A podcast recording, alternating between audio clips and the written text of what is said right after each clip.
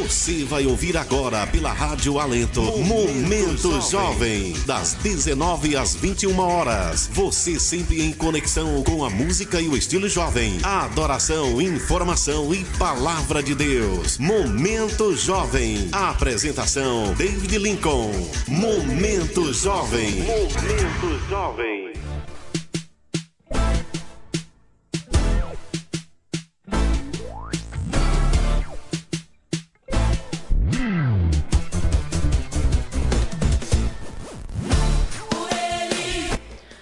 Paz do Senhor, meu irmão, a paz do Senhor, minha irmã. Estamos começando agora o nosso compromisso semanal, o nosso momento jovem aqui, o programa tanto para o jovem quanto para toda a família. E hoje, nesse dia chuvoso em que todos estão em casa, nesse clima de sono, nesse, nessa vontade de ficar em casa, estamos começando o nosso momento jovem. Então, fique conosco, acompanhe a nossa programação, que Deus tem uma palavra para o seu coração.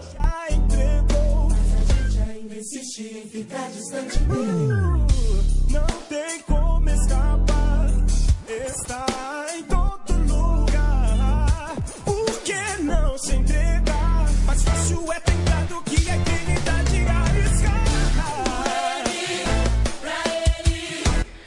E agora são exatamente 7 horas e 14 minutos, repetindo para você, querido ouvinte, 7 horas e 14 minutos, e estamos iniciando aqui, dando os primeiros passos na nossa programação. E aí já divulgue o nosso programa aí, já divulgue a nossa programação, chama todo mundo para acompanhar, divulga aí pro amigo, chama o amigo, a amiga, os parentes, chama todo mundo para acompanhar aí a nossa programação. E já queremos aqui estender nossos agradecimentos, agradecer a Deus, como é de costume nosso, por mais essa oportunidade de estarmos aqui mais essa semana. É tudo dele. Como a música que está tocando aí no nosso fundo, é tudo dele, é tudo por ele. Então agradecemos a Deus e agradecemos também a todo mundo que compõe aqui a equipe da Rádio Alento e já deixamos aqui o nosso forte abraço para toda essa equipe.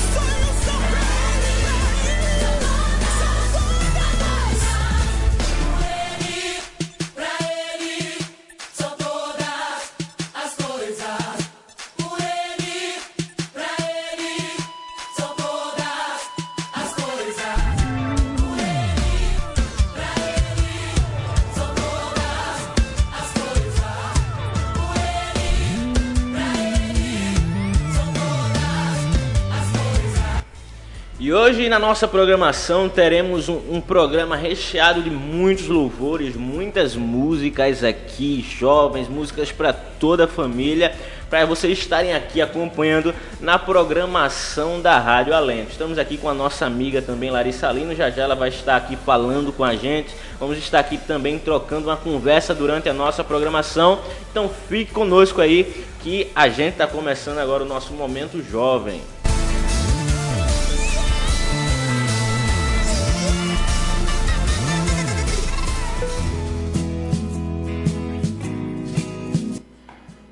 Muito bem, meus amigos, como é de costume nosso, né? Toda semana iniciamos a nossa programação com a oração, entregando a Deus aqui a- o trabalho. É sempre, é sempre importante iniciarmos tudo que formos fazer na nossa vida com oração, entregando tudo a Deus.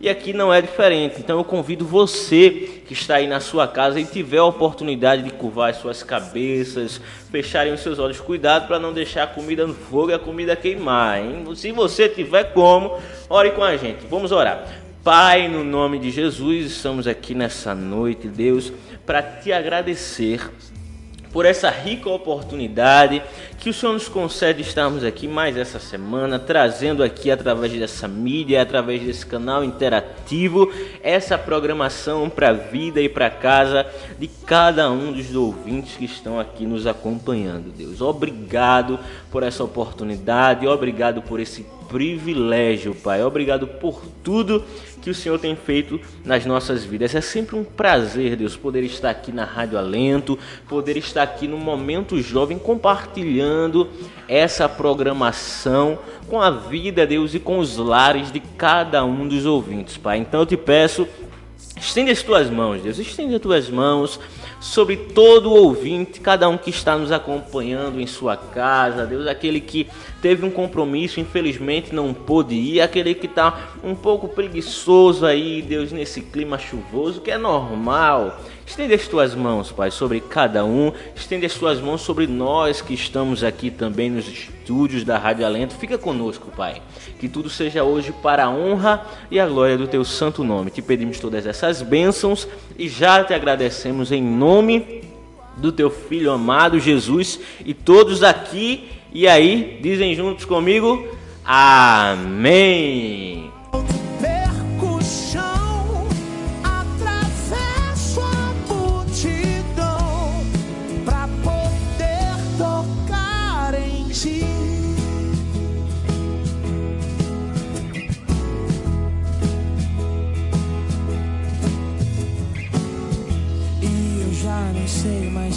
Sou.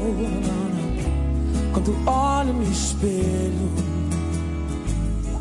impostor, imposto e no alto da minha solidão. Muito bem, meus irmãos, então a nossa ideia de hoje é fazer um programa mais leve, um programa mais interativo, como eu já disse anteriormente, um programa com bastantes louvores, em que estaremos também trocando alguns, batendo um papo aqui com algumas pessoas que estão aqui nos estúdios da Rádio Alento. E a interação não vai ser só entre a gente aqui, vamos fazer uma interação também com você que está nos acompanhando, que está aí na sua casa, quiser participar aqui com a gente quiser mandar a sua mensagem, e aí você manda mensagem, se quiser pedir uma música, fica à vontade. Se quiser mandar um abraço para alguém, fazer algum pedido de oração, para a gente estar compartilhando aqui, a própria Bíblia diz, compartilhar com os santos as vossas necessidades. Então, se você quiser participar com a gente, mande a sua mensagem através do WhatsApp, vou dizer o número, é o 99532 2719. Vou repetir. 99532 2719. Então você manda sua mensagem, você participa com a gente, que a interação hoje vai ser entre a gente e também com você que está aí em casa. Então participe com a gente. Vamos ouvir agora uma música. Vamos, estamos ouvindo aqui com fundo de preto no branco, mas vamos ouvir Enche-me. Enche-me, que é de Gabriela Rocha com Isaías Sede. A gente ouve Enche-me e a gente volta já já para conversar aqui com nossos amigos e irmãos em Cristo que estão aqui conosco nos estúdios, no estúdio da Rádio Alento. Agora são exatamente 7 horas e 20 minutos e você vai ouvir agora Gabriela Rocha. Voltamos já já.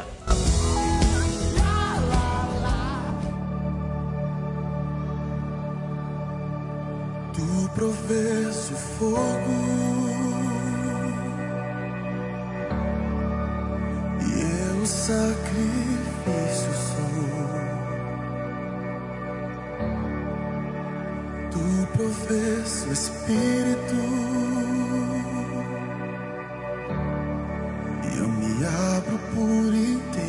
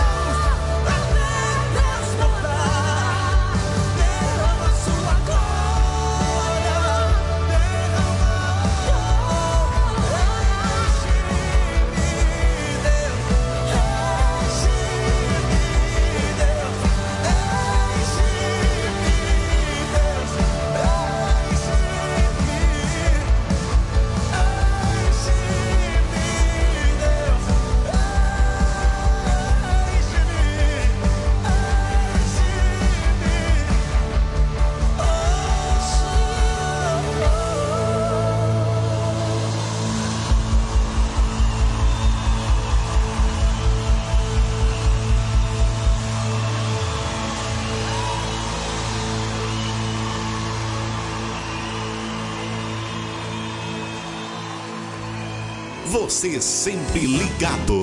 Momento Jovem na Alento. Muito bem, meus amigos, estamos de volta. Agora são exatamente 7 horas e 28 minutos e ouvimos agora Enche-me de Gabriela Rocha. Estamos aqui com algumas pessoas, alguns amigos nossos, alguns amigos e irmãos em Cristo. Nossa amiga Larissa Lino e o nosso amigo Ariel. Nossa amiga Larissa já faz parte aqui da equipe do Momento Jovem, juntamente com o nosso amigo Romério, que infelizmente não pôde vir hoje. Já mando aí um abraço para o nosso amigo Romério. Mas aí vamos falar com ela, Larissa Eunice de Santana. Ela não gosta que eu fale o nome dela completo, mas Larissa Eunice de Santana Lino, uma paz, boa noite, minha amiga. Paz do Senhor, como é que você tá? Fale pra gente. Paz do Senhor Lincoln, paz do Senhor a todos. É, pode falar o nome completo? Pode falar, vou- agora vou- pode, né, é? Você, você do contra. É, eu estou bem, com a graça de Deus. É sempre um prazer estar aqui. E é isso. Amém, amém. Larissa tá de poucas palavras, tá sisudo em palavras, como era Davi. Estamos aqui também com ele. Larissa é amiga nossa lá da Matriz. E temos aqui também outro amigo nosso lá de Santo Inácio. Chega mais perto aí, Ariel, senta mais perto da gente. Nosso amigo Ariel, já disse o nome aqui. É paz do Senhor, meu amigo, boa noite. Você veio nessa chuva, o ônibus passou na poça ali, molhou. Mas aí, tá tudo certo, tá bem. Fala pra gente. Pai do Senhor, Lincoln, Pai do Senhor a todos. É, apesar dos pesares, eu estou Apesar bem. dos pesares, também cheguei aqui encharcado, meu amigo. Então vamos superar essa né? Estamos no, me- na- no mesmo barco. Mas aí, tudo tranquilo, passou a semana bem, graças a Deus. Bem, graças a Deus, super tranquilo. Trabalhando bastante, inclusive, mas é Muito isso. bem, já já vamos falar um pouco sobre esse trabalho aí do irmão Ariel, que estávamos conversando aqui nos bastidores. Mas assim, a nossa proposta hoje é fazer um bate-papo propriamente dito, um bate-papo jovem aqui entre a gente. E aí, para quem não conhece o nosso amigo Ariel, vamos conhecê-lo um pouco mais. Eu queria que Ariel se apresentasse. Ariel, quem é você? Fale aí para quem não lhe conhece. É muito difícil responder essa pergunta, né? Você sempre. É, é muito fácil falar dos outros. Não, pergunta quem é Larissa? Não, Larissa é, é, é lá da matriz, é, é- é aquela menina de óculos. Super gente fina e super simpática. Enfim. É fácil falar dos outros. Agora você pergunta, quem é David Lincoln? Aí Você fica meio, rapaz, quem é David Lincoln? Mas fala aí, quem é Ariel? É, realmente essa pergunta ela é, ela é um tanto quanto difícil de escrever, é muito mais difícil do que você descrever outra pessoa. É, bom, eu sou Ariel, Ariel. um é pouco bem óbvio, né?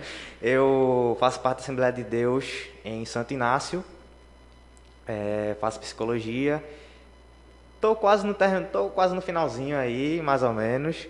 Tá É, em qual período? Fala pra gente aí, Ariel. Tô no sexto período. Sexto período. São Mas ainda tá, ainda tá no gás, porque assim, você começa a faculdade num gás, numa euforia. Ainda, ainda conservou essa, essa euforia, esse gás? Ou, ou já tá naquele jeito que só Tô Deus contempla? cansado e sem força. Exatamente. psicologia, psicologia.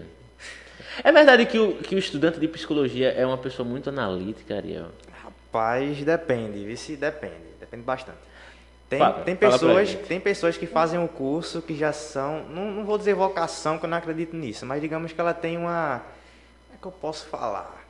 Ela já tem uma pegada um tanto quanto analítica, ela já analisava antes, e o Entendi. curso só faz ampliar um pouco mais. Algumas vezes não, porque assim, acho que você fica meio pirado quando você tenta Fica, analisar fica todo mundo. neurótico, né? Querendo analisar certeza, todo, mundo, todo mundo. Mas o, todo o calor de psicologia, primeiro segundo período faz isso. É, quer ser analista, né? É. Chega no primeiro período, quando você vê alguém assim olhando pra todo mundo assim, primeiro período, é calor. Mas continue aí a sua apresentação. Bom, é, sou auxiliar local, da, lá da área 3, onde fica Santo Inácio. É, é, trabalho São muitas Detran. coisas? São muitas coisas. Porque assim, quando a gente tenta realmente se descrever, isso é uma coisa bem complicada. Principalmente quando você tenta organizar essas coisas que geralmente a gente não. A correria do dia a dia, a gente acaba não, não organizando as coisas em si. E aí, para você se descrever, se torna um pouco, um pouco difícil. É mais fácil falar, por exemplo, se eu fosse falar de Ariel como se Ariel fosse outra pessoa, ia ser um pouco mais fácil. Aqui, Ariel como um terceiro, né? Não, Como um Ariel. Ariel ele é uma pessoa. Ó, interessante, ó, vê só, Ariel, ele, ele é um. Ele é bem esforçado, mas assim. É mais fácil vezes, falar dessa forma, É né, mais velho? fácil É falar mais dessa fácil. forma. Muito bem. Mas, Ariel, você falou que você é auxiliar local, não é isso? Lá de Santo Inácio. Tem algumas outras atividades que você exerce lá na sua congregação? Fala pra gente. Bom, eu sou professor de discipulado também. E também coopero na lista de preletores de, preletores de culto jovem.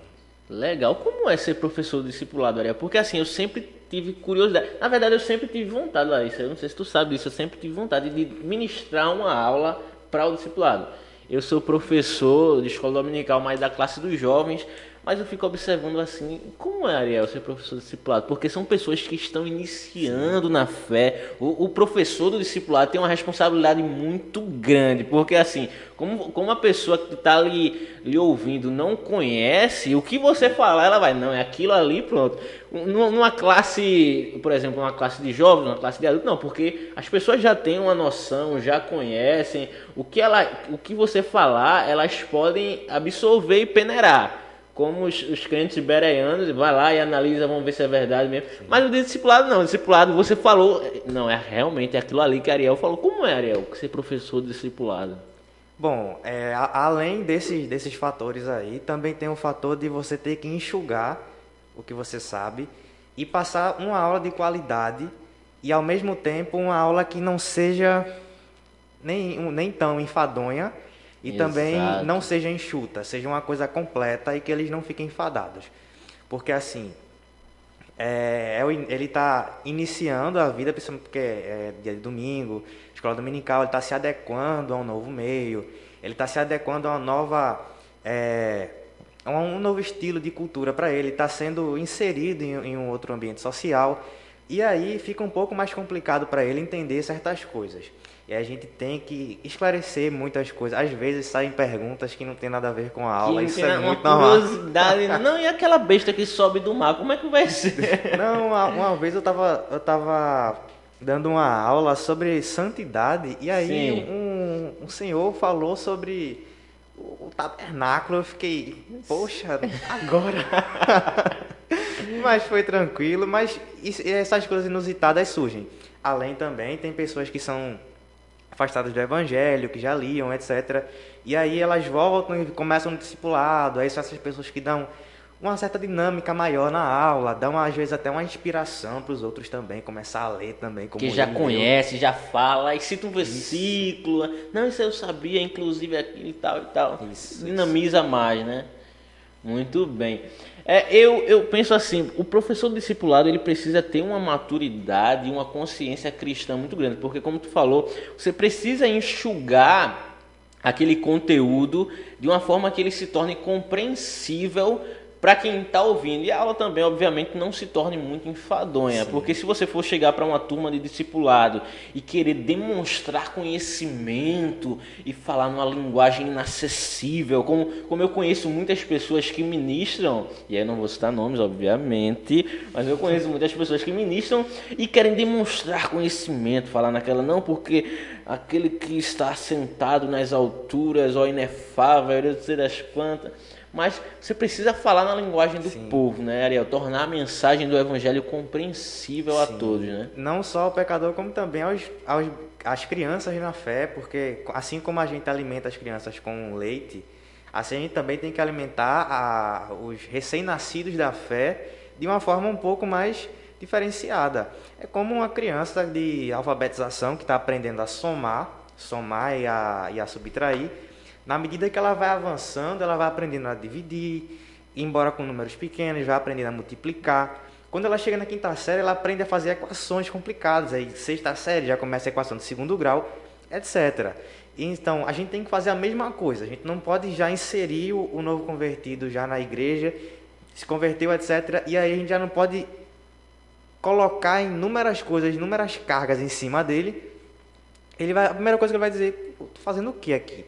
Não estou entendendo. Ele tem que primeiro se situar no ambiente, ele tem que pousar e quando ele começar a se sentir parte do meio, aí sim ele vai ter algumas características dele realmente mudadas e tudo a passo de tartaruga, mas a, a obra é desse jeito. Exatamente, exatamente. O próprio Jesus tornou a sua mensagem muito acessível, não foi? O Jesus ele, ele é muito fantástico porque ele tornava a sua mensagem muito compreensível e falava na linguagem do povo. Tanto é que ele usava muito parábolas. E o que eram parábolas? Parábolas eram histórias fictícias que eram usadas para facilitar uma compreensão do- da mensagem que Jesus queria passar. Então, qual era a situação que o povo estava vivendo? Não, eu vou falar para agricultores. Jesus disse: Olha, um semeador saiu a semear e ele jogou a semente, uma caiu entre as rochas, outra caiu entre os espinhos. Jesus, ele falava, eu acho isso fantástico, Ariel. É interessante quando o apóstolo Paulo diz assim: é, me tornei louco para ganhar aos loucos. Exatamente. Geralmente o pessoal interpreta isso como Exatamente. se fosse é, ele agindo igual para poder ganhar eles, mas não era assim. Ao menos eu interpreto como uma forma da linguagem. Você Exato, articula exato. a sua linguagem para poder ganhar outros meios. Exemplo, eu não vou chegar no meio acadêmico, especificamente na área da pesquisa, e tentar evangelizar as pessoas daquele âmbito é, como se eu estivesse conversando com uma pessoa que não tem o grau de instrução deles. Isso aí seria um tiro no pé. Eu não sei, na verdade, eu não teria nem voz para isso. Já o inverso, quando eu chego para alguém que não tem tanto grau de instrução, tenho que reduzir a minha fala. Tenho que tentar fazer com que ele compreenda a forma mais, é, mais clara possível. Assim como, por exemplo, no meu trabalho eu tenho essa dificuldade, porque quando estou aplicando um teste psicológico, é, a gente tem um manual de aplicação, só que esse manual ele está numa linguagem um tanto quanto rebuscada, e às vezes as pessoas chegam lá com apenas o ensino fundamental, às vezes eles chegam com apenas segunda série, quinta série, quarta série, e são pessoas 40, 50 anos, 68 anos, 70 anos. Às vezes são novos, mas pelo grau de escolaridade eles não conseguem compreender direito.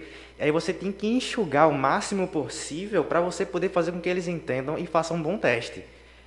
Então isso é muito amplo. Eu acho massa, porque é exatamente isso que você falou. Paulo disse, olha, me, me tornei loucos para os loucos, me tornei judeu para ganhar os judeus. Não é que Paulo ele, ele passou a praticar as mesmas práticas, passou a agir da mesma forma que aquela pessoa. Exatamente isso que Ariel falou, é a linguagem. Você quer ganhar a pessoa, você precisa falar na linguagem da pessoa. A oratória, a oratória, ela fala muito sobre isso. Você precisa adequar o, seu, discurso ao seu público. E aí alguns fatores precisam ser levados em consideração. Por exemplo, a faixa etária do seu público.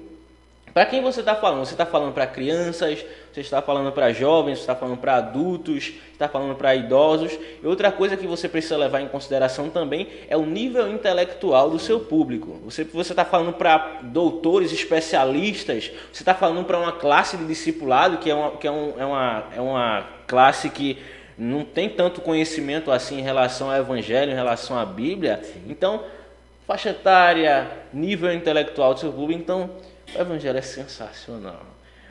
Ariel está devidamente apresentado. Vocês já conhecem aqui. Nossa irmã Larissa Lino, ela já é do Momento Jovem. Ela já está aqui com a gente desde a fundação de tudo. Mas vocês conhecem Larissa Lino, ela participa aqui, Ariel. Mas pode ser que alguém não conheça Larissa Eunice de Santana Lino. Pode ser que conheça Larissa Lino, mas não Larissa Eunice. Larissa, se apresente para o povo. Quem é Larissa Lino? Vamos, vamos para essa pergunta filosófica também. Então, enquanto a Ariel estava falando, é que estava tentando pensar em elaborar alguma resposta, mas não saiu. Enfim, eu sou Larissa Eunice de Santana Lino, não vou dizer meu CPF, Lincoln, nem precisa pedir. Não, não, não. Precisa não, senão é perigoso, é perigoso. É isso. É, eu tenho 21 anos, sou filha da minha mãe, do meu pai, obviamente. É, faço biomedicina, estou acabando. Teria acabado se não fosse a pandemia, mas enfim, não é o assunto. Tá nos últimos períodos já, né, Estou no Larissa? último período, na verdade. No último período. Meu É Deus isso. do céu. Pagando apenas uma cadeira, por favor, fiquem tristes comigo. É, além disso, eu faço parte da, da matriz do Cabo. Coopero na igreja como professora de escola dominical da melhor classe do Brasil de 13 e 14 anos. Tenho os melhores alunos. E, além disso, também ajudo na coordenação do PROAT, do setor 1. E acho que só consigo pensar no momento. Não, tem uma coisa, meu Deus. Eu ajudo o irmão Gil no Congresso de Adolescentes. Aê, lembrei. É, na igreja, acho que só isso, eu não sei, me ajuda. Pergunta alguma coisa. É porque eu e Larissa, a gente já se conhece há muito tempo, Ariel. A gente cresceu ali na matriz juntos. A gente costuma dizer desde o tempo dos cinco pães e dois peixinhos, que é aquele hino que cantava no, no conjunto infantil. Cinco pães e dois peixinhos. Todo conjunto infantil cantava esse hino. Pronto. Exatamente. Nostalgia pura. Então a gente costuma dizer que desde o tempo dos cinco pães e dois peixinhos. Então, realmente, eu não sei se tem mais alguma coisa. Fala mais, Laísa. Fala dos seus talentos musicais. Laísa também tem os talentos musicais, né? Seus talentos artísticos. Você está sendo muito modesta nessa apresentação, Larissa. Então, é, eu gosto muito de música, para quem me conhece mais de perto sabe disso. Eu, eu confesso que eu tô muito devedora com relação aos meus, a minha dedicação à música ultimamente, né? Mas enfim, é, me encontraram para mim aqui com a cara feia. Além disso, eu gosto muito das artes. Eu acho que eu digo isso que eu e minha mãe a gente tem uma tendência a uma veia artística assim. Gosto muito de fazer as minhas coisas. É, é um hobby para mim, mas que hoje em dia tem até me dado um certo lucro e que é legal. É um né? hobby lucrativo, né, Exatamente, olha só. É, monetizando os talentos. Exatamente. Exatamente. Irmã Naná que o diga, né? Irmã Naná, ela bate muito essa tecla. Obrigado, irmã Naná. Forte abraço. É isso. Eu não sei mais o que falar, realmente. Eu tô. Muito bem, Larissa. Olha, você falou que você é ajudante de biomedicina, você é, é professora da melhor classe, né, de 13 a 14 anos. Conta pra gente como é ser professora, Larissa. Como é ser professora dessa classe? Você disse que também ajuda na, na coordenação dos PROATs. Como é ajudar na coordenação dos PROATs? Que é, que é uma coordenação diferente das outras, né? A gente tem coordenação dos adolescentes, coordenação das campanhas, das mulheres, enfim.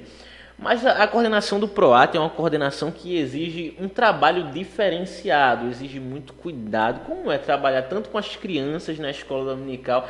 Porque, assim, são dois trabalhos totalmente inversos, né? Larissa trabalha com crianças na escola dominical, 13 adolescentes, né? Adolescentes, 13, 14 anos, e aí trabalha com PROAT, Programa de Apoio à Terceira Idade. Conta pra gente como é essa experiência, Larissa.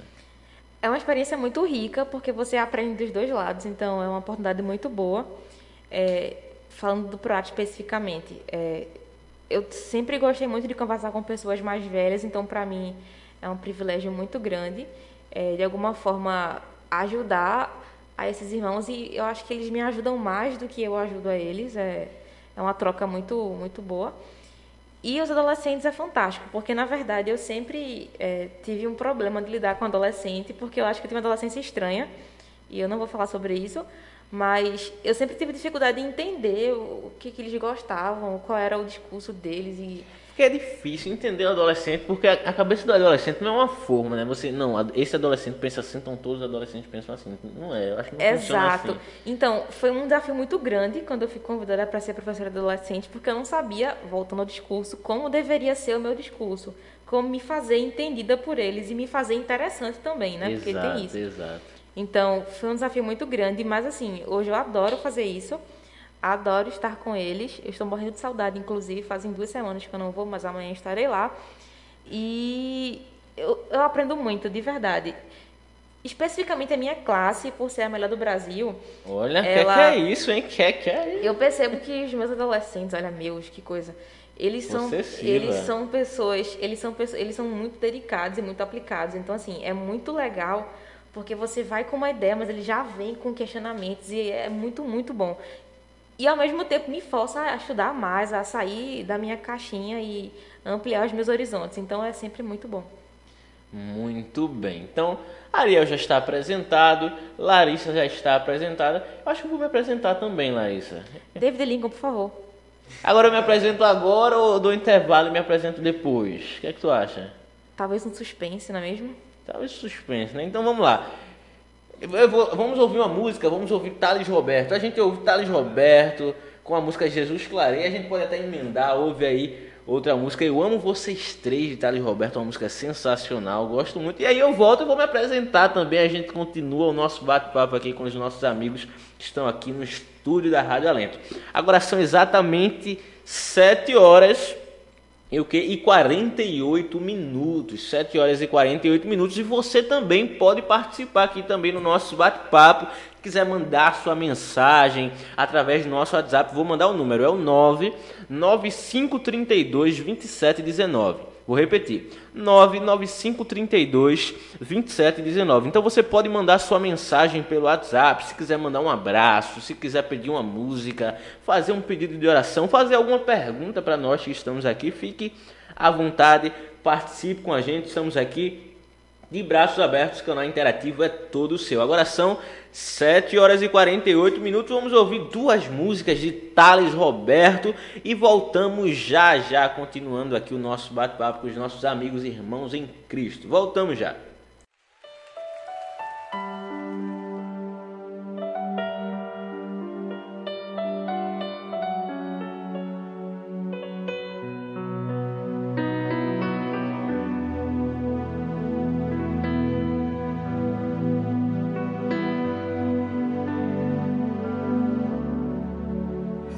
Através de mim,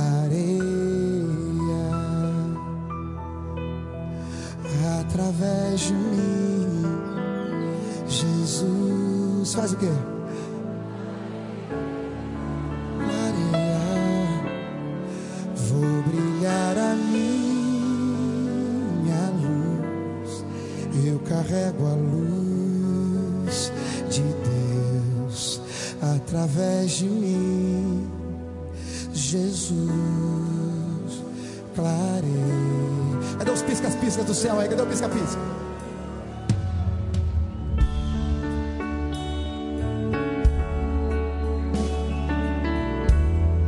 Através da sua vida, Deus vai mudar uma multidão. Deus permitiu que você passasse tudo para que o seu testemunho ganhasse milhares de vidas. Pisca-pisca. Anda pela luz. Anda pelas ruas radiando o Espírito Santo.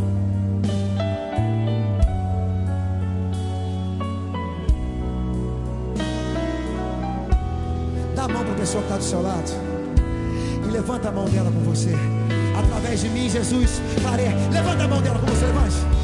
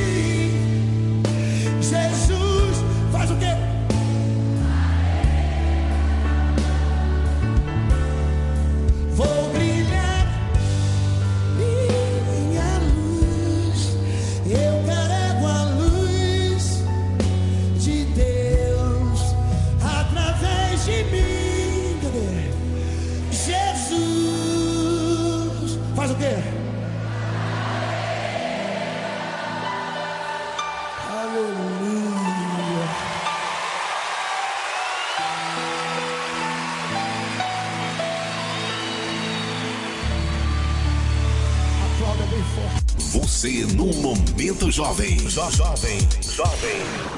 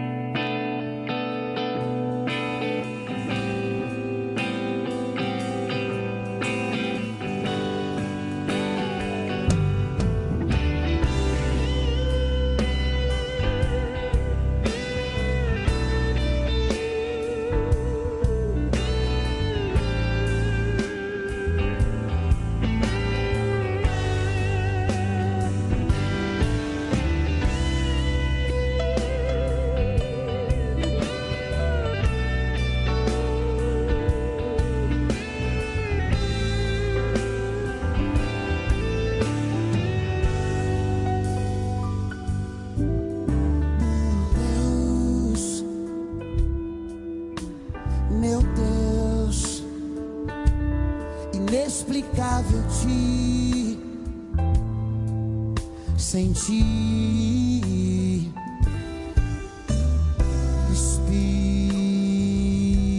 Espírito Santo, dança assim com ele, dança, dança. Meu amigo íntimo, dança com Jesus, dança, dança. Jesus,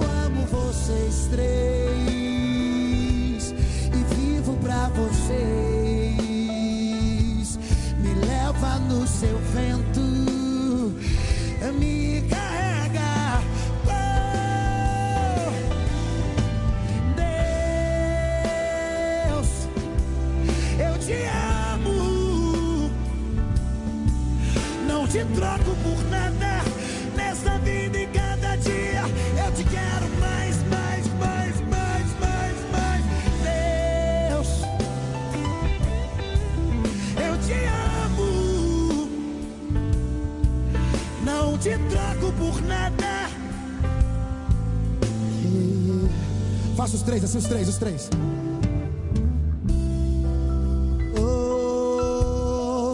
Todo dia o inimigo vem tentar me derrubar, mas meu Jesus não deixa, ele não deixa. Nele eu estou firme, firme na rocha. Proposta que eu receba, a minha vida é dos três. Eu sou dos três, eu sou dos três. Deus, eu te amo. Não te troco por nada nessa vida e cada dia eu quero mais, mais, mais, mais, mais, mais. Deus, eu te amo. Te troco por nada. Eu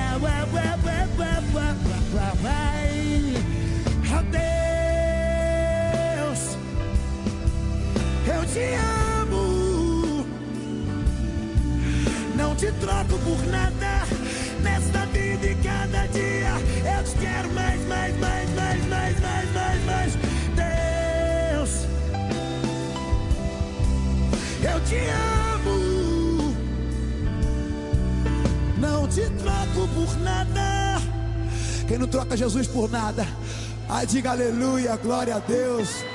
Diga assim, ó, a minha vida é dos três. Aplaude ele aí, meu irmão. Você no Momento Jovem. Jo- Jovem. Jovem.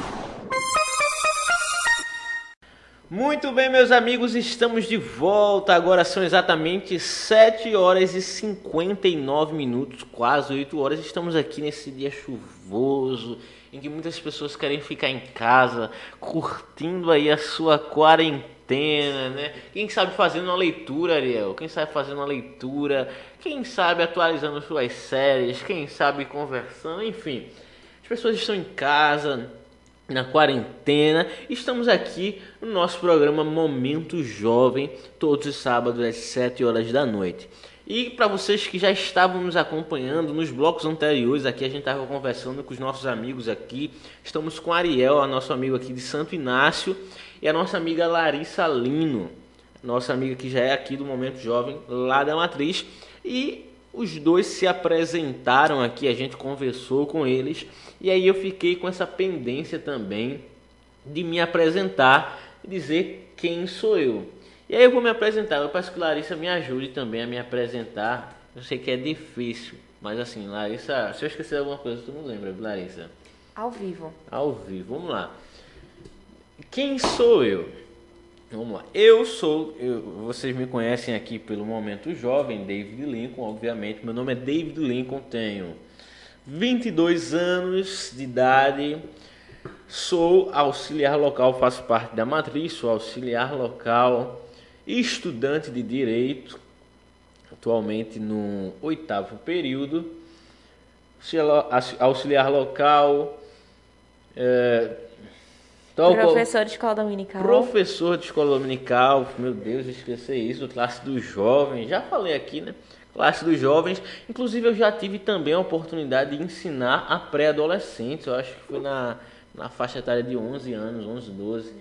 Uma experiência muito boa que eu tive, mas atualmente sou professor de escola dominical, toco alguns instrumentos, professor também de oratória, tem o Instituto Ampliares, quem quiser olhar no- lá no Instagram, arroba Instituto Ampliares.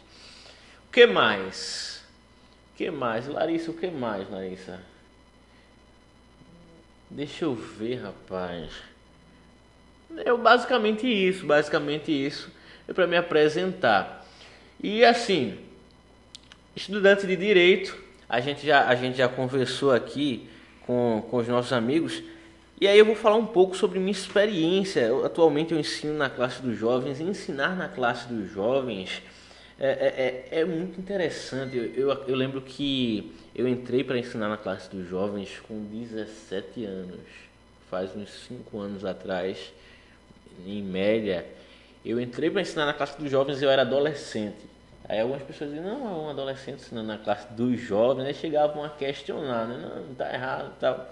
Estou lá, fazer, eu acho que faz ou vai fazer, ou já passou de 5 anos. É uma classe muito interessante, eu ensino meus amigos.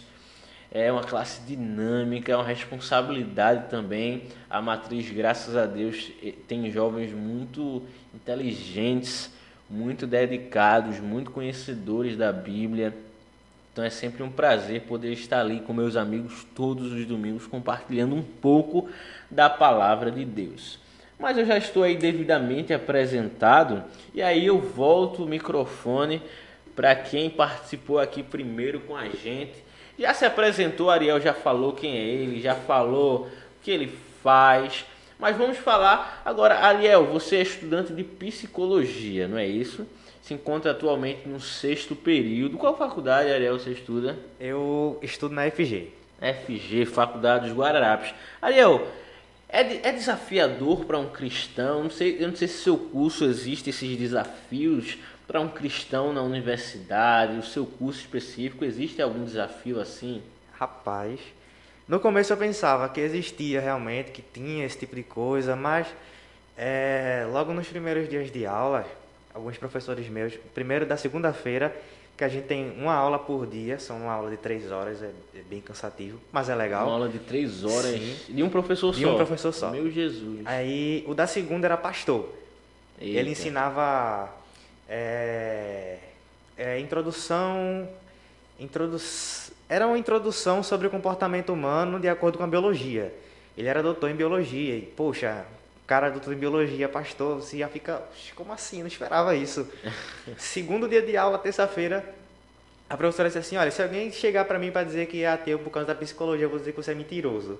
Que a psicologia não se mete nesse tipo de coisa. Fiquei, oxe, como assim? Muito, é exatamente isso, porque assim, muitas pessoas fazem um bicho de sete cabeças. Não, você, a faculdade. E existem muitas pessoas conservadoras que até demonizam um jovem entrar na faculdade, porque não, você vai se desviar, você vai virar ateu, porque na faculdade os desafios e as, e as investidas do maligno, e que muitas vezes não é assim que acontece, entendeu? Eu entrei na faculdade também, Ariel, permita-me um comentário com essa visão, meu Deus, eu preciso estar preparado, eu vou para um campo de guerra, assim, mas realmente não, não, não existe essa coisa toda. Eu acho que o pessoal está acostumado muito a assistir Deus não está morto, aí vê aquele debate todo Sim. de apologética, defesa da fé, e pensa que isso acontece em todas as situações. Claro, acontece, acontece. A gente não vai dizer que não acontece, mas não é aquela coisa que as pessoas falam tanto, né? Não é, não é extremo, como, como geralmente a gente vê no vídeo, nos vídeos. Nos vídeos não, no, no filme.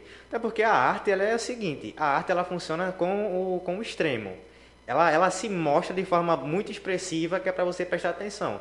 E geralmente são coisas que acontecem no nosso dia a dia que não, a gente não dá tanta importância. Isso é um deles. Aí a, a arte, no caso desse filme, tenta passar dessa forma bem expressiva para que a gente possa olhar para isso. E assim, é, nunca fui desrespeitado por conta da minha crença. É, sempre me deram voz. Embora assim, na sala tem um, tem um pastor, tem um, um outro rapaz que é, da, que é da igreja católica, etc. Às vezes a gente tem alguns embates, não eu entre eu contra eles, mas contra um, um amigo meu da sala que ele é espírita. Eita, meu Deus. E aí, só que ele é assim, ele é aquele espírita meia boca, porque ele não acredita. Ele só tá ali no espiritismo porque acho que ele não tem o que fazer, porque É, ele eu gosta. gosto, espírita. Mas ele é mais ateu do que isso. E você fica olhando assim, caramba, e ele acusa realmente, ele acusa todos os erros do, do cristianismo, ele aponta com muita, mas com muita força. Algumas vezes eu debati com ele pelo WhatsApp, ele manda áudios imensos de 5 minutos. Meu paciência Deus, pra escutar. um CD esse cara.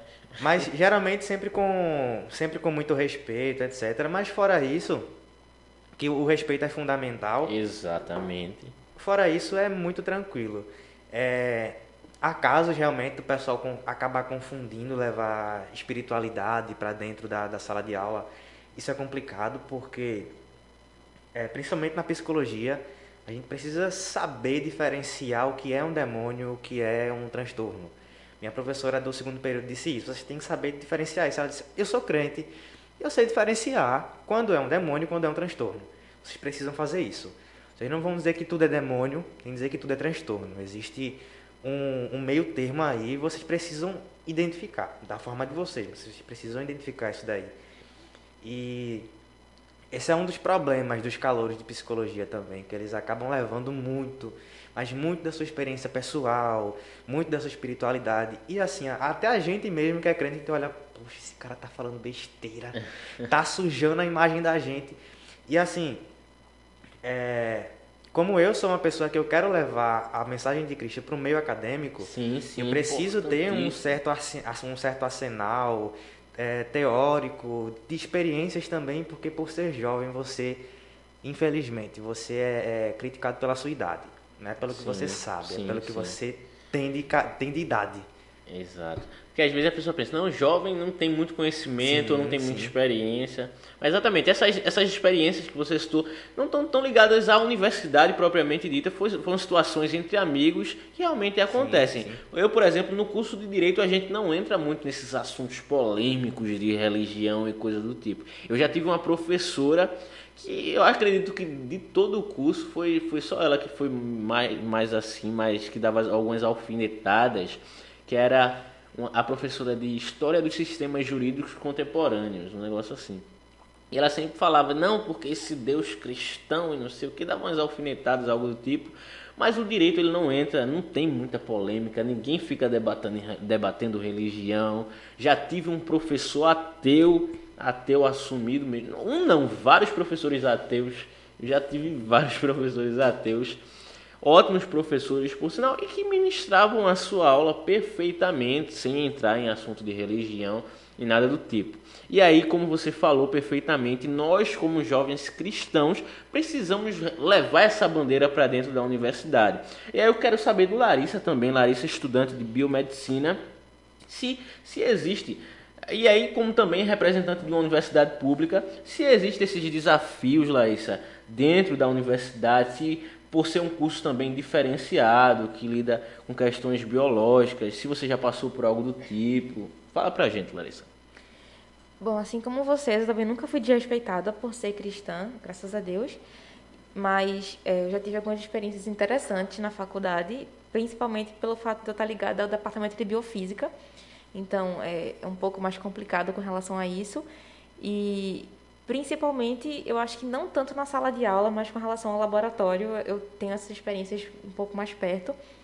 É, convivo com ex, é, ex não, eu não vou usar esse termo. Convivo com pessoas que eram cristãs e hoje se dizem é, ateus e de vários credos ou de nenhum credo e que costumam, por cientistas que são, questionar tudo e perguntar tudo. Então é complicado você, num meio onde tudo, tudo é questionado e tudo precisa de um porquê, é tudo pelo método científico, as pessoas querem colocar Deus também nesse, nesse caminho. E já tive conversas interessantes e que me motivou, inclusive, a pesquisar sobre o assunto e ver que eu tenho um certo déficit, déficit nisso aí também, enfim. Mas já passei por alguns momentos interessantes e não, nunca fui desrespeitada, mas assim, é, eu acho que talvez por estar onde eu estou, eu, eu enfrento mais um pouquinho essa- esses questionamentos com relação a isso. É, nessa quarentena agora, deixa eu pegar aqui um pouquinho, eu passei por Sim. uma experiência interessante com relação a isso. Eu tenho um, um dos amigos do laboratório, ele é ateu, e é, conversando comigo sobre a vida, sobre o coronavírus e tudo mais, ele acabou, a gente acabou entrando, não tem como não, no assunto Deus e, e por aí vai. E a gente conversou muito, foram altos textos e foi mais de um dia de conversa. E, e, enfim, e no final ele fez, olha, o seguinte, eu, eu quero, eu preciso, mas eu não consigo. Por enquanto, ora pro teu Deus para ele me ajudar. E qualquer coisa, eu tô por aqui, eu, tu tá aí, eu falo contigo. Então, assim, são momentos fantásticos que Deus tem me dado a oportunidade de participar. E. Enfim, eu sou, eu sou grata por eles, mas eu passo, eu, eu enfrento isso. É, é, é mais comum no meu. Exatamente. Interessante que assim, todos nós dissemos, dizemos que somos respeitados na faculdade. E eu acho isso muito interessante porque como nós somos cristãos e jovens cristãos devemos levar essa bandeira para dentro dos não só da universidade, mas também como todos os ambientes que nós convivemos. E assim, nem sempre a gente tem a oportunidade de parar e estar tá evangelizando e tal. Então, eu acredito que o principal evangelismo que a gente tem, a principal carta na manga que a gente tem na, na mão dentro desses ambientes é a nossa própria vida, né? Eu costumo, eu costumo usar um hino que é muito interessante, que a gente cantava lá na União da Matriz, que diz assim: Senhor, eu quero brilhar por ti quando o mundo se apagar. Faze que através da minha vida alguém possa te enxergar e faze com que mesmo sem palavras eu fale do teu amor. Então como é que a gente fala mesmo sem palavras? Através do nosso testemunho e através da nossa conduta. E aí existem as duas cartas, né, as duas faces da moeda. Existem aqueles jovens cristãos que realmente levam e representam o evangelho dentro da universidade, levam a sua cruz. Aqueles jovens cristãos que ao invés de levarem o testemunho e a cruz de Cristo, acabam envergonhando-a. Eu não- Eu não sei se já aconteceu com vocês, se vocês conhecem algum caso, mas assim, eu na universidade eh, tenho, tenho alguns, alguns conhecidos, alguns colegas de classe que se dizem cristãos, mas que a gente vê que a conduta não se adequa assim exatamente ao, ao que a Bíblia fala pra gente. Então, isso, isso chega a levantar alguns questionamentos até entre os próprios amigos da roda e acaba escandalizando o evangelho, é uma coisa trágica. Quer comentar alguma coisa, Larissa? Quero sim. Inclusive, voltando ao assunto sobre o respeito, eu percebo que o respeito ele diz muito de como você vai se comportar com relação às pessoas. Eu sei que respeito ele deve existir independente da situação, mas existem pessoas que elas, elas como é que eu posso dizer?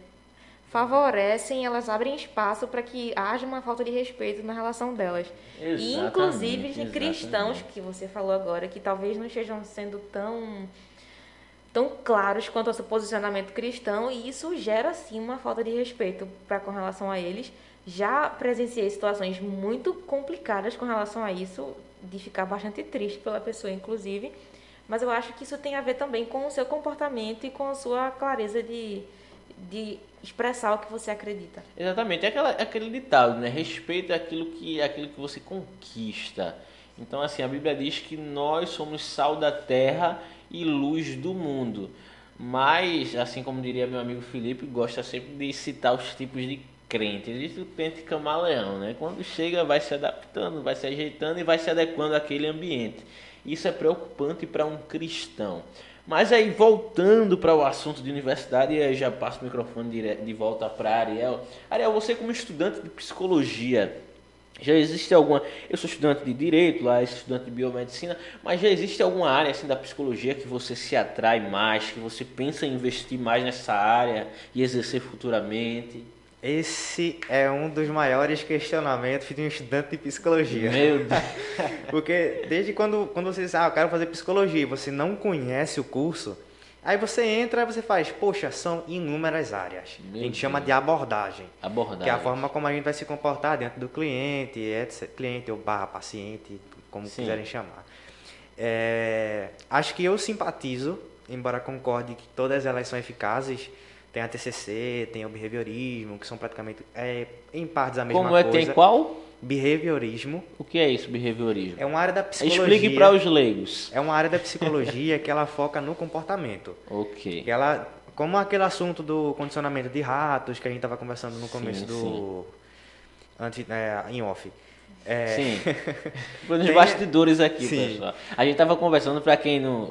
Vocês não estavam ouvindo, obviamente, mas a gente tava conversando sobre as experiências dos nossos colegas aqui. A Ariel, nem tanto, mas a nossa amiga Larissa Salino, ela tem algumas experiências na, na faculdade e tal, de fazer alguns experimentos, e os experimentos são feitos em ratos. Mas enfim, a gente não vai entrar no, no tema, depois ela, se ela quiser, ela comenta, enfim, a gente vai passar o microfone para ela daqui a pouco, mas pode continuar, Ariel.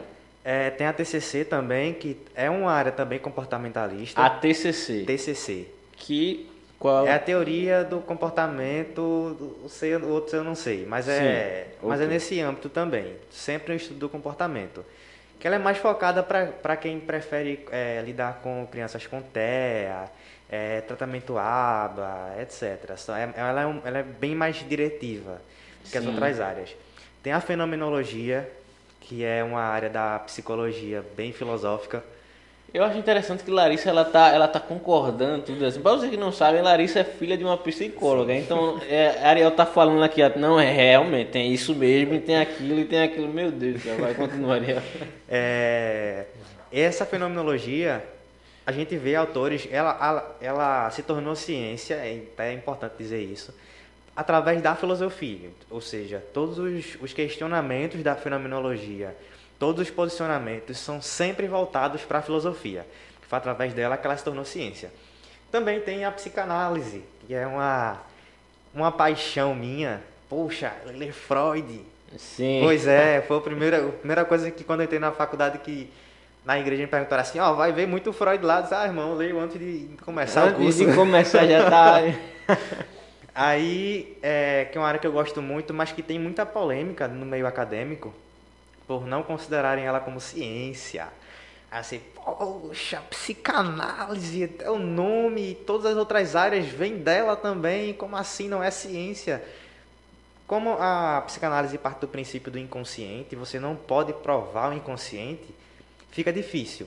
Eu acredito que exista um, um inconsciente, é uma, pode ser uma estrutura, não sei, mas assim, é...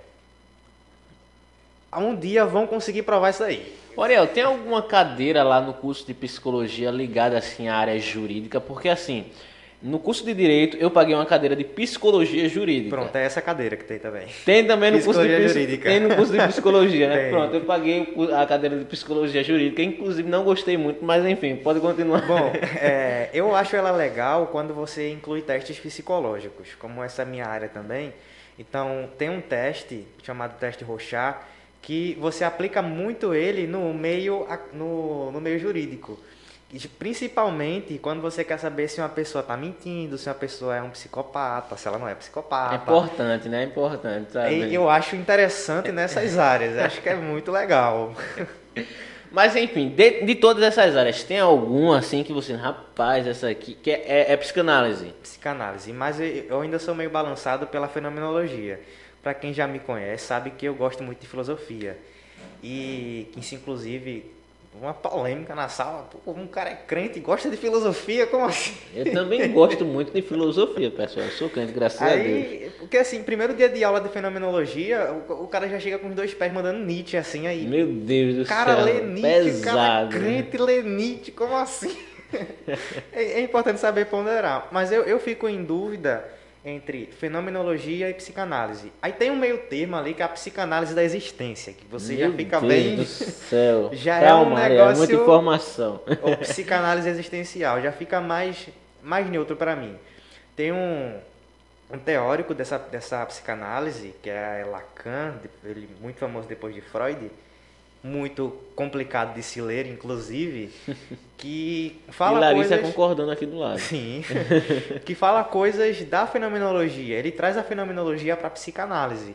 Eu acho que nesse viés aí eles vão deixar a psicanálise uma ciência. Eu vou ficar feliz. Rapaz. Porque o direito também, ele tem várias áreas. E as pessoas me questionam constantemente. E aí, Lincoln, de qual área você é? Primeiro que eu não sou de nenhuma área agora, porque eu ainda não sou formado, né? Então, de qual área você vai ser? Que área você pretende exercer? Porque assim, a gente olha para o direito e tem o quê?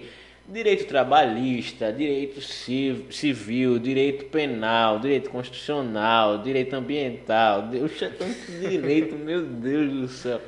E assim, existem cadeiras na faculdade que eu entrei pensando uma coisa tipo direito penal.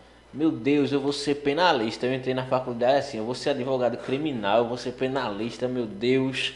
E minha irmã, minha irmã também é bacharel em direito e ela era sempre foi do civil. Ela, não, eu sou, sou muito do civil, não, eu sou muito do penal, e ficava naquela coisa, né? E assim, quando eu entrei na faculdade e comecei a estudar penal, eu, meu encanto por penal começou a diminuir um pouco. Não, não deixou de existir. Penal é é uma cadeira boa, criminal é uma cadeira boa, que é a mesma coisa. Mas assim, eu passei a me, me encantar muito por direito constitucional. Foi uma cadeira que, que eu sempre me dei bem, porque assim, no, na- no direito, você não paga tipo direito penal, direito constitucional, direito civil. É, é direito civil 1, direito civil 2, direito civil 3, direito 4. Tem seis cadeiras de direito civil durante o curso, só direito civil. Aí tem constitucional 1, 2 e 3, penal 1, 2 e 3, trabalho 1 e 2, administrativo 1 e 2, tributário. Meu Deus do céu. Mas assim, o direito constitucional, Larissa, foi uma cadeira, é uma área que eu sempre me identifiquei bastante. E assim, eu penso não só em exercer algum concurso ou alguma coisa, mas eu penso também em lecionar. Tu pensa em lecionar, assim, já passou pela tua cabeça? Sim, na verdade eu já entrei no curso já pensando em lecionar. Lecionar. Eu não tinha inicialmente uma vontade de, a gente chama de clinicar, que a Sim. gente exercer a função comum do é psicólogo, de atender uma pessoa. Eu não entrei propriamente no curso com esse intuito. Eu fui adquirindo essa vontade quando eu fiz minha primeira, eh, minha primeira intervenção e depois com a simulação que eu fiz também, eu fiz, caramba, gostei, eu gostei, eu achei legal. E- mas eu, eu não, não descarto, na verdade ainda é o meu foco principal é lecionar. Tem uma professora que já quer me puxar já pro lado da, da aula também, achei, é achando muito monitor? legal. É monitor? Já foi Eu monitor? queria. Pensa em ser? Eu quero ser monitor, só que eu não tenho tempo para ser monitor. É complicado, né? Porque Exige você muito. que estagia e... É, realmente. Quando eu, entrei no, quando eu entrei no curso, eu trabalhava. Aí Sim. Eu continuei no curso trabalhando. Então, assim, eu não, não tive tempo ainda de eh, pegar uma monitoria. Para compensar isso, eu... Larissa é monitora, sabe? Eu não sei se ela ainda é ou se já foi. Já foi, né, Larissa? Já, é, realmente já tá no final do curso. Para compensar isso, essa- esse déficit na, na monitoria, eu decidi escrever artigo científico. E, bom, é um, digamos que é um ponto enorme para você entrar no mestrado, para poder começar a dar aula. É legal. Legal. Então eu também penso, eu também penso em lecionar. E aí eu não descarto a possibilidade de um concurso, de exercer a advocacia, mas assim, eu também como, como você. Tu entrou na faculdade já pensando em lecionar, não foi isso? Sim. Eu fui diferente. Eu entrei na faculdade pensando em, em concurso, mas depois, durante o curso, eu fiquei cogitando essa possibilidade. Rapaz, eu poderia ensinar. E aí eu penso bastante nisso hoje. Mas Ariel, hoje você trabalha, fala aí pra gente um pouco do seu trabalho. A gente estava comentando aqui no- nos bastidores sobre o trabalho de Ariel. Ariel, você trabalha no Detran, exerce a psicologia no Detran, num exame psicotécnico que é aplicado para as pessoas que querem tirar sua carteira de habilitação. Então você é a pessoa responsável por deixar as pessoas nervosas naquela prova do tracinho, né? Fala pra gente aí. Bom, é, geralmente, nesse, e principalmente nesse teste, eu costumo deixar o clima o mais tranquilo possível. Rapaz, comigo não foi. Eu não sei, não- foi você que tava lá, mas eu não tava tranquilo. Depende do avaliador. O É. avaliador ou ou barra instrutor é quem vai deixar o clima legal ou o clima tenso. Rapaz. Eu percebi isso logo quando eu entrei, porque quando você entra, você aprende a aplicar, etc, você tem que ter aquela postura de que, ah, eu tô tirando onda, vou reprovar todo mundo, sempre tem aquele, aquele desejo de massacrar. Mas aí eu que saía prejudicado, porque quem corrigia os testes ruins era eu. Meu Deus. Então, eu passava muito tempo corrigindo o teste ruim, porque dava problema no sistema, porque o, o traço estava muito troncho, o negócio tava, a linha tava descendo demais, tava muito junto. Eu fiz, não, pô, peraí. Porque assim, como ele é o teste que chama teste palográfico, ele é um teste de personalidade. Então ele vai refletir sempre como você está no momento. Se você estiver ansioso, ele vai dizer através de um quesito que você está ansioso. Ariel, eu fiquei com medo de reprovar naquele negócio. Ah, primeiro que aquilo ali é um dos primeiros passos para você tirar a habilitação. Tem aquele exame psicotécnico, depois a prova teórica e a prova prática. Menino, eu fiquei com medo de reprovar naqueles traços, porque você, a mulher faz, não, você vai fazer um traço, vários traços. Quando eu disser sinal, você passa um traço na horizontal e continua fazendo os traços na vertical. Rapaz, aquilo, depois ela pediu para contar. Menino, fiquei nervoso antes de sair o resultado, viu? Bom, é, o pessoal fica muito nervoso também. Teve até, eu lembro de um último paciente que ele ficou. Meu Deus, ele ficou muito nervoso, muito nervoso. Ficou dizendo: Esse traço eu reprovei na última vez. E, e eu, eu fiz: Calma, fique calmo, fique tranquilo. Se posicione na cadeira da forma que você se sentir mais agradável. Não precisa ter medo. O máximo, o máximo, você vai voltar a fazer um reteste. Você não vai pagar por isso, etc. Você também tem que ser realista, né? Você tem que dizer que se ele não passar, ele vai voltar, né? Mas ninguém quer voltar. Mas aí, aí ele foi um caso especial que geralmente a gente dá o resultado com três dias. Ele, a gente, por conta do nervosismo dele, eu disse assim, pra minha chefe, ó, Denise, dá o resultado dele agora, porque, assim, ele tá muito nervoso, ele tá achando que ele não vai passar. Ela saiu da sala e disse assim, tu estás aprovado. Ela disse, eu disse o que é você? Porque, é, embora você precise corrigir o teste para tirar para ter uma certeza, mas com Já o dá pra ter uma contato, noção, você né? tem uma noção. Quando você, pegando vários testes, sabendo qual o ideal para você passar, você pega assim e faz, poxa, tá muito bom isso aqui. Ariel, mas tem muita reprovação, assim, é uma curiosidade, naquele teste tem muita reprovação ou geralmente as pessoas passam em massa, assim? Vê Porque assim, No, no teste prático do Detran é aquele terror, né? Eu já ouvi índices de que mais da metade das pessoas, bem mais da metade das pessoas que fazem aquela prova prática do Detran reprovam na prova prática, pelo menos de primeira. Aí tem a segunda, a terceira, agora. Já ouvi pessoas que tentaram cinco, seis, sete vezes. Mas assim, nesse psicotécnico, reprova. Meu amigo, logo quando eu entrei, era duas, três pessoas por dia que ficavam inaptos temporários. No Como é que o quê? Inaptos temporários. no Inaptos caso. temporários. Ele fez alguma coisa no teste que não foi satisfatória, como por exemplo, fez um traço, sei lá, Troncho. não, não troncho, mas ele fez alguma coisa que não foi legal. Ou então, ele anulou a folha. Por exemplo, ele fez de caneta. Mas a instrução é fazer de lápis. E o camarada fez de caneta. Meu Deus. Isso complica pra ele. Aí ele tem que voltar pra fazer de lápis. Mas geralmente, quando o pessoal não passa assim de primeira, é justamente por conta disso. Faz alguma coisa assim, e tem gente que escreve, escreve assim na folha, vê a folha em branco assim, escreve alguma coisa.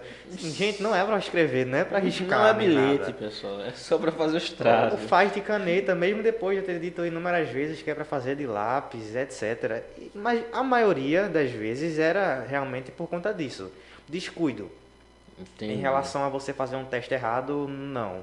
Isso aí é muito raro, muito raro. Entendi. Eu queria perguntar agora pra Larissa. Eu perguntei pra Ariel qual era a área da, da psicologia que ele tinha mais atração, assim, que ele pensava investir. Larissa, dentro da biomedicina também existem essas divisões, várias divisões, como existe na psicologia e no direito, ou existe um- uma quantidade menor de opções de, de exercer? Fala pra gente aí como é que funciona essa visão a longo prazo da biomedicina.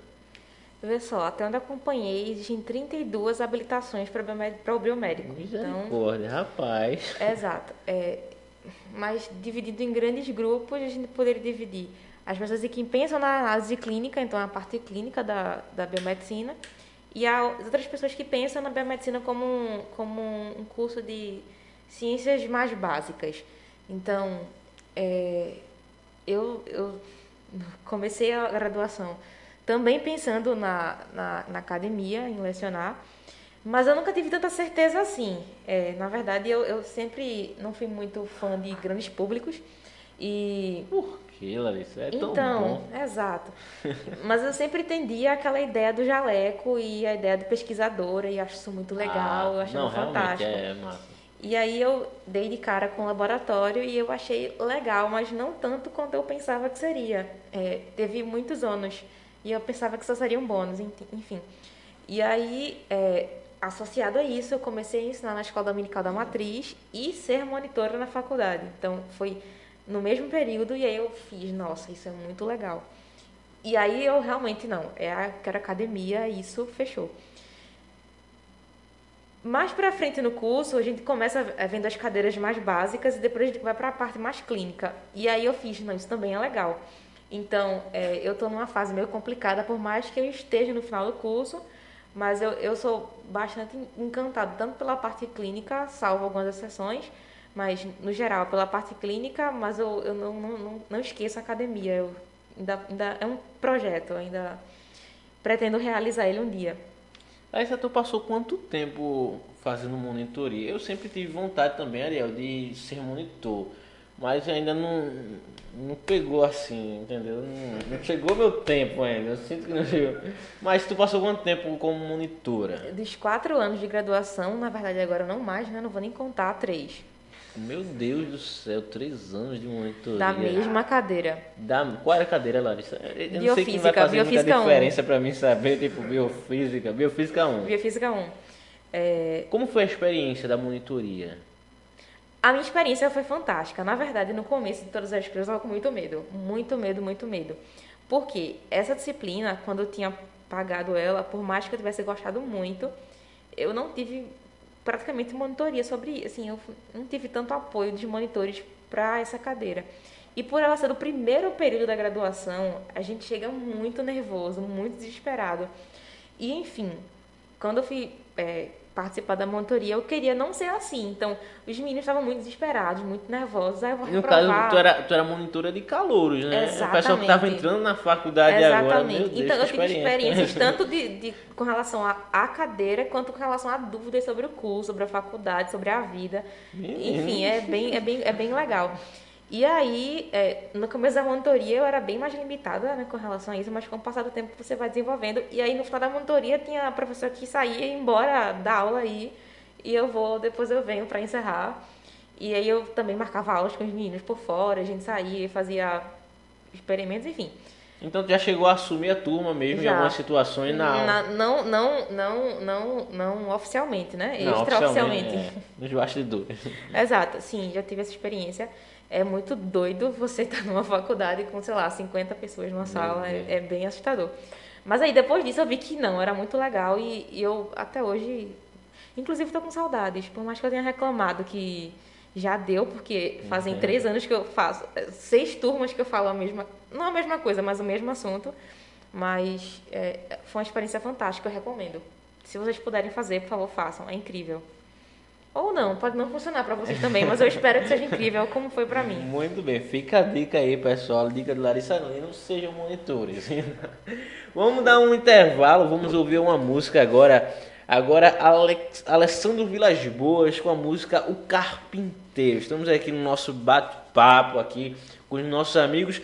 Quando a gente voltar, a gente já volta no nosso clima de encerramento da nossa programação. O tempo passa muito rápido. Nesse bate-papo aqui, o tempo passa que a gente nem sente. Mas vamos dar esse intervalo. Agora são exatamente 8 horas e 34 minutos. Vamos ouvir o Carpinteiro e voltamos já já.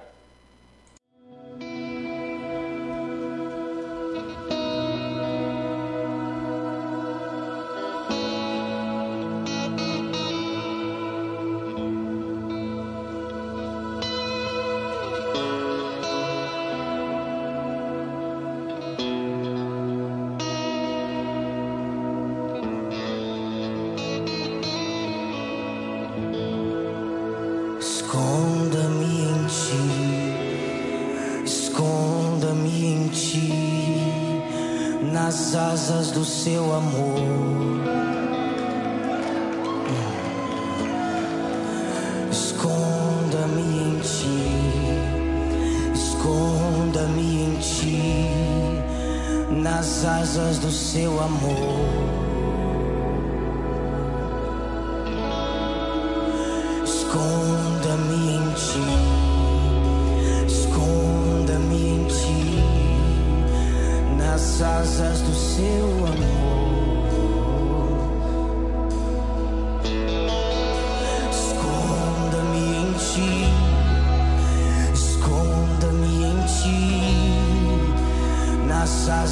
Seu amor.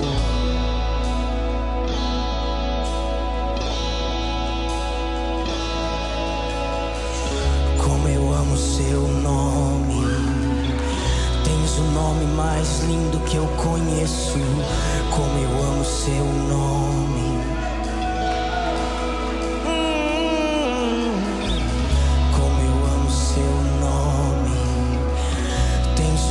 Mais lindo que eu conheço.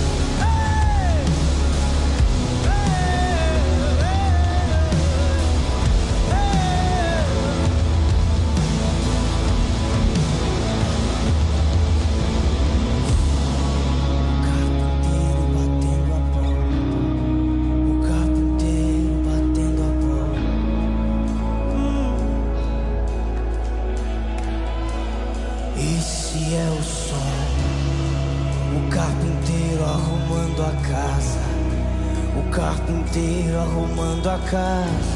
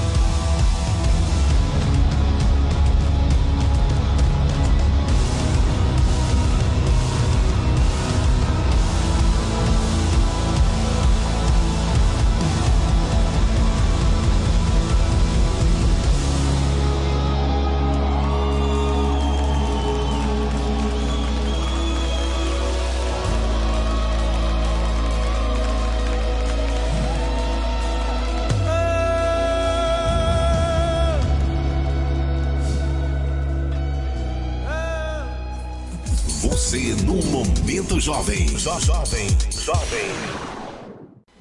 Muito bem, meus amigos, estamos de volta. Agora são exatamente 8 horas e 44 minutos. Estávamos aqui num bate-papo super interessante aqui com os nossos amigos, falando sobre vida, falando sobre experiências eh, universitárias, acadêmicas, e aí falando sobre trabalho, conversamos aqui bastante com os nossos amigos. Estamos aqui com a Ariel de Santo Inácio e também com a nossa amiga Larissa, que já, já é daqui da equipe do Momento Jovem. Estávamos aqui nessa conversa. Eu queria deixar um versículo para os irmãos, com uma meditação, já estamos aí quase nesse clima de encerramento da nossa programação, já estamos aí chegando na reta final. E aí eu queria deixar um versículo para você que está nos ouvindo. Esse versículo se encontra na primeira carta de João, capítulo 2, versículo 14, parte B. Diz assim: Jovens, eu vos escrevi porque sois fortes e a palavra de Deus permanece em vós e tendes vencido o maligno. Então deixo esse versículo para a meditação de você que está nos acompanhando e eu acho muito interessante essa versão, Ariel, que ele diz e tendes vencido o maligno. Existem outra, outras, outras versões que diz o seguinte: E já vencestes o maligno. Eu acho interessante esse tendo vencido o maligno porque fala de uma luta constante e de uma luta diária, porque é isso que o jovem passa, é uma luta constante, é uma luta diária, de todo dia levar sua cruz, de todo dia negar-se a si mesmo, de ter esse sacrifício. Então, e tendes vencido o maligno, acho que é uma tradução interessante. E eu deixo esse versículo para você que está aí acompanhando a nossa programação. E aí voltamos para o nosso bate-papo com o nosso amigo Ariel, com a nossa amiga Larissa Lino. E aí já nesse clima de encerramento, Ariel, eu queria que você dissesse quais os seus sonhos como jovem? Assim, jovens, o jovem ele tem sonhos, jovens cristãos também não são diferentes, têm também seus sonhos. E aí tanto em relação à vida espiritual, em relação à vida profissional, em relação à vida acadêmica, estávamos conversando aqui nos bastidores sobre a vida acadêmica, muitas pessoas que fazem seus mestrados, doutorados, e isso é um sonho de muita gente chegar a esses níveis. Mas assim, qual é seu sonho, Ariel? O que é que você pensa? Como é que você se. É uma pergunta muito interessante. Como você se imagina daqui a cinco anos? Mas assim, responda aí pra gente. Essa é- é depois, acho que de- essa pergunta depois da pergunta quem é você, acho que É a essa mais é, a, é, a, é a mais difícil, porque é você se projetar num futuro, Verdade. você se lançar numa coisa incerta. É incerto, exatamente. Que assim, você tem os desejos, mas você não tem a certeza que esses desejos vão ser atendidos. Sim. Bom, academicamente falando, eu tenho desejo de ser doutor, etc., fazer um doutorado, um mestrado. É, tenho um desejo de fazer uma graduação ou uma pós em filosofia. Gosto muito dessa área, acho que, principalmente para um cristão entrar nessa área, para desmistificar muita coisa deles e da gente para eles. Porque, por exemplo, Nietzsche, não, ele não foi ateu. Especialistas em Nietzsche dizem que ele não foi ateu. E ele não, realmente ele não fala, ele só critica o comportamento de cristãos. É bem. E se, ele se coloca como um anticristo. Mas tem todo um, todo um livro, etc., todo um, um pensamento. E assim, geralmente as pessoas elas observam uma coisa e elas criam uma certa, um, um certo pensamento sobre aquilo dali e por repetir tanto o conceito de pós-verdade, acaba se tornando verdade. E eu quero chegar lá naquele meio para poder desmistificar tanto as crenças deles para com a gente, eles acham que a gente não sabe de nada, que a gente é burro. Já chegaram para me questionar várias vezes se realmente era cristão, porque eu lia, eu li Marx, assim, Um cristão era um máquina, eu penso assim, cara. Porque, inclusive, quem chegou pra mim pra perguntar disse assim: Como assim tu é? Porque quando eu li, eu deixei de ser crente. Eu fiz assim: Meu Deus do céu. Coisas de exper... Eu fiz assim: Ó, isso é uma experiência minha. Se você quiser que eu lhe conte a minha experiência com Deus, eu lhe conto. Se você não quiser, eu não lhe conto. Ela se queria. Eu peguei e falei a minha experiência. Que é importante, eu valorizo a experiência pessoal. Porque. é, às vezes você pode ser submetido aos mesmos ambientes, aos mesmos comportamentos, aos mesmos ensinos, e você agir de forma diferente. Então, tem um, porquê que você é, vai sempre ao contrário das coisas. E aí, é, eu acho interessante querer essa, fazer essa pós em filosofia ou fazer uma, realmente uma graduação para ficar mais embasado. É, penso em seguir a carreira acadêmica, como já falei, fazer um mestrado, um doutorado, acho isso muito importante. É, principalmente para você. Eu, eu carrego para mim que nós cristãos devemos ser é, perfeitos em tudo. Certo, a gente não vai conseguir a perfeição, isso é óbvio. Mas ao menos você tenta. E assim, é, eu acho que hoje em dia tá faltando muito, muito cristão com, sabe, com aquele certo respeito que você diz assim, poxa, quando a gente não, é quem não é do nosso meio diz assim, fulano é cristão, mas ele é isso, ele é isso, ou então dizem assim, é, fulano é doutor e cristão, tipo, tem um peso muito grande nisso. Quando eu vou falar sobre alguns filósofos, eu gosto de dizer assim, fulano era cristão, Pascal, filósofo, matemático, químico, físico, cristão. Poxa, olha o peso do homem. E assim, é, eles observam geralmente os cristãos como pessoas burras, como geralmente os que têm relevância realmente são comentários muito infelizes e aí acaba sujando o nome de Cristo. Tem muita coisa que fica estranho e eu quero chegar lá, repetindo mais uma vez, para poder desmistificar isso. Além de ganhar almas lá dentro, porque as almas lá também são muito preciosas. A gente acaba focando tanto em pessoas que não conseguem ter tanta é, tantas oportunidades é, que também são muito importantes, inclusive são os que mais recebem o evangelho, mas as pessoas que estão lá também estão adoecidas, eles só são, eles só são mais defensivos. Tem uma, uma psicanalista chamada Maria Homem que ela disse: quanto mais inteligente, mais defesas você tem.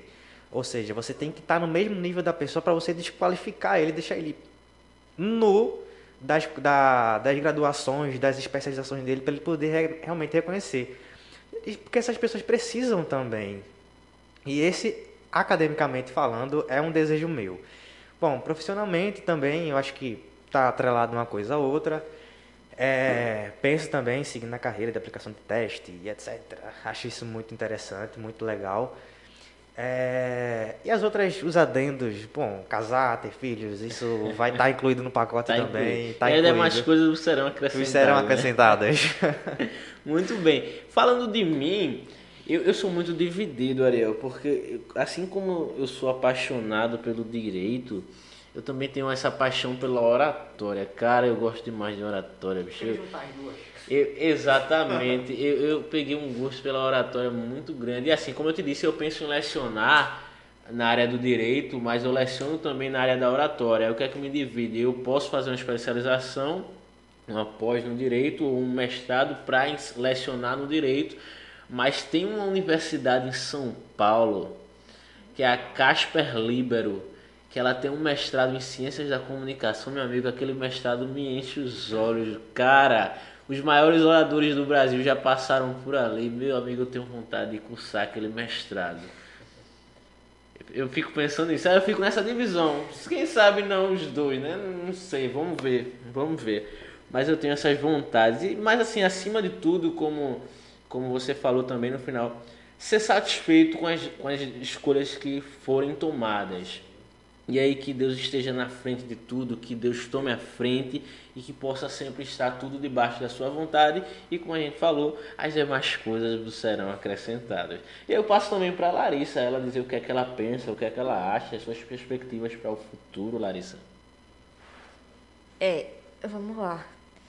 Eu, primeiramente, a, a curto prazo, eu quero acabar minha graduação, em nome de Jesus. É importante, né? Isso é um passo de cada vez. Exato, isso pra mim é minha meta de vida no momento. É a minha única, eu tô focando todas as minhas energias, o resto delas pra isso.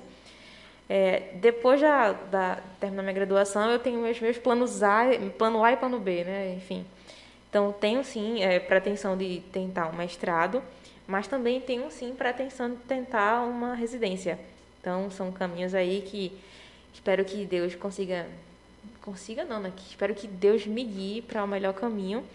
E aí, Lincoln falando de especialização em São Paulo, então, também tem uma muito massa que eu queria fazer. Enfim, a, a- a distância geográfica me incomoda, mas eu, eu também tenho vontade de ir para São Paulo fazer uma especialização. Outra conversa. Qual é a especialização lá de São Paulo, Larissa? Então, eu tenho vontade de fazer um- uma especialização em ciências radiológicas. É, é. Mas é interessante porque, por exemplo, no meu caso, essa, essa, esse mestrado não tem por aqui, só tem lá. Então, e essa universidade lá é Inclusive, top. é ligado ao Sírio Libanês e tal. Eu, Olha eu queria muito. Tá vendo, rapaz? É complicado. Orem, tá orem em por nós. Orem por nós. Meu É Deus, ele quer complicado. sair do Brasil, olha isso. Meu Deus. do céu. Fala, fala aí, Ariel. Fala aí pra gente. Porque tem uma área da psicologia que eu também gosto muito, só que aqui no Brasil não tem pós dela. Meu A- Deus. Fica céu. complicado porque assim, você precisa, o inglês não é suficiente, é na, no France, é, é na França que fica. A Qual é a França área? É fenomenologia. Sim, sim, que você falou anteriormente. Sim, sim. E eu fiquei, caramba, só tem lá. Meu Deus, e agora? Fica um pouco mais complicado, mas é uma, uma área que eu também tenho vontade de me especializar, uma pós. Rapaz, se fosse em alemão, Larissa te ajudava, porque Larissa domina o alemão, né? Mas assim, já Arrasou. como é na França, fica difícil. Mas e aí, Larissa? Fala pra gente. Eu quero registrar que eu não domino alemão, só, domina se só ela é isso. modesta, pessoal. É, então, minha gente, isso seria um plano D, assim, sabe? Não sei se é C, mas enfim. É, olha isso, D de Deus. Deus. Enfim, ele está lá. E, mas, obviamente, que isso também choca com outros sonhos que eu tenho. Então, eu preciso muito que Deus me oriente. Eu tenho muita vontade de ter uma família, de, enfim, casar, ter filhos e por aí vai. Larissa, é como eu disse pra Ariel, as demais coisas serão. Exato, então eu preciso que Deus consiga me ajude a, a- administrar e otimizar todos esses sonhos aí Exatamente. que às vezes se chocam, então é complicado. É, mas de antemão eu quero muito ser feliz é, Exatamente. nas minhas escolhas e em Cristo é o meu melhor, é o meu maior sonho e assim de verdade eu quero muito chegar no céu. Então é, eu peço que além de que ele, além de que Deus me ajude a realizar os meus sonhos aqui, mas que Ele nunca me deixe errar o caminho, porque do que adianta todo esse sofrimento, isso tudinho e no final dá errado. Então, no momento, eu acho que o meu maior pedido seria esse, para que apesar de, além de Ele me ajudar a conquistar tudo isso, mas que se for para me tirar do céu, não pode me deixar sem conquistar e Ele vai me confortar de alguma forma. Então, primeiramente, eu quero chegar no céu e o que vier a mais que isso, eu vou estar muito feliz. Exatamente. Um desejo de todos nós, eu acredito que é o mais importante, né? É o nosso anseio mestre, nosso, nosso desejo maior. Mas já estamos aí no final do nosso programa, nosso tempo já se acabou. Tivemos um bate-papo aqui, nota 10, com os nossos amigos aqui que estiveram aqui na Rádio Alento. Já quero agradecer super a presença do nosso amigo Ariel. Muito obrigado, meu amigo. Volte sempre, as portas estão abertas. Larissa, tamo junto. E aí eu já passo de novo o microfone para Ariel. Mande aí seus agradecimentos, se quiser mandar um abraço, fica à vontade, Ariel. Bom, agradeço a todos que escutaram a gente até agora. Bom, foi muito, foi muito legal, muito produtivo. Que assim é, é muito importante pra gente conversar essas coisas, porque geralmente jovens, por incrível que pareça, os mais velhos que têm essa visão dos jovens, jovens não ficam em casa sem fazer nada. A gente faz muita coisa. E jovem É, que vale trabalha. ressaltar. Sim, só para ressaltar. É, jovem que trabalha e estuda é menos vida. O que só o que estuda já não tem tempo para nada. O que trabalha e estuda É, trabalha também estuda, eu já passei por isso, meu amigo, é é complicado. complicado. E assim, às vezes você fica com quem conversar essas coisas básicas, que são coisas simples, que acontecem naturalmente, assim, a gente nem pede. né? Se a gente pudesse pedir, para não acontecesse esse tipo de coisa, esses, essas frustrações da vida acadêmica. Mas é importante e é muito é legal, é gratificante não só falar, mas também escutar as experiências de outras de outros acadêmicos, embora de outras áreas, mas que A troca é sempre inter- interessante, Sim, né, sim. Ariel? uma, uma simbiose. Olha, olha aí, olha aí. Mas quer mandar um- algum abraço pra alguém? Quer falar alguma coisa? Bom, acho que as pessoas que eu gostaria de mandar um abraço não estão ouvindo porque estão no. Mas manda do No mesmo culto jeito, jovem. fica registrado. Bom, gostaria de mandar um abraço pro pessoal de Santo Inácio, os meus amigos. Olha aí, tá mandando. É, pra minha mãe também, ela não está ouvindo, ela não sabia, Tá não contei, também. mas tá mandado. Lembrando, eu vou dar, eu vou dar notícia já já. Mas fala aí, Larissa, seus agradecimentos, se quiser mandar um abraço também, fica à vontade. É sempre um prazer estar aqui com vocês e conversando sobre um tema tão importante. Na verdade, Tem mais espero né? que bem- espero que ajudem vocês como ajuda a gente que está aqui. É muito legal você conversar, ajuda até inclusive você a organizar as suas ideias. Então é, é muito bom. É sempre um privilégio. Obrigada pela oportunidade, Lincoln. E é, muito obrigada, Ariel, por ter vindo também. E vocês que estão nos ouvindo. Quero mandar um abraço especial para minha mãe. E é isso. É, eu agradeço mais uma vez e é sempre um prazer estar aqui. Muito bem. A nossa ideia principal era que fosse realmente um bate-papo. A gente está aqui conversando e a gente quer compartilhar a nossa conversa com vocês que estão nos acompanhando e que ela seja útil de alguma forma para vocês aí que estão acompanhando a nossa programação. Então agradeço mais uma vez a vocês que estiveram nos acompanhando e quero dar uma notícia. Nosso programa Momento Jovem agora ele tem um podcast no Spotify. Ficou sabendo, Ariel? Exatamente. Nosso programa Momento Jovem tem um podcast no Spotify em que as nossas programações estarão lá. Toda a programação do Momento Jovem vai ficar registrada lá no podcast do Spotify. Por isso que eu disse que sua mãe pode ouvir o abraço que você mandou. Quem sabe ela não ouça lá no nosso podcast. Então você que às vezes não tem o tempo de ouvir nossa, nossa programação aqui ao vivo, você pode ir lá no Spotify, se você tiver sua assinatura, coloca lá Momento Jovem e vai estar lá a nossa programação registrada lá no nosso podcast. Então, siga-nos lá no Spotify, acompanhe que está sendo uma benção. Já temos alguns programas lá registrados e continuaremos lá colocando as nossas programações nesse podcast. Muito bem, meus amigos, ficamos por aqui. Já desejo aí um forte abraço a todos vocês que estiveram nos acompanhando nessa programação nesse sábado. Voltaremos novamente no próximo sábado. Nosso compromisso aqui é semanal. Agradeço a todos e assim como nós começamos com oração, vamos encerrar também da mesma forma. E aí para encerrar, eu queria convidar a Ariel para conduzir essa oração final para nós entregarmos o trabalho a Deus. Ariel, por favor. Bom, saúde a todos com a paz do Senhor. Amém. Então, segundo a orientação do nosso radialista, Olha só. Oremos em nome de Jesus. Justo eterno Deus, maravilhoso Pai, rendemos-te graças, Senhor, por mais esta oportunidade que tu nos tem concedido.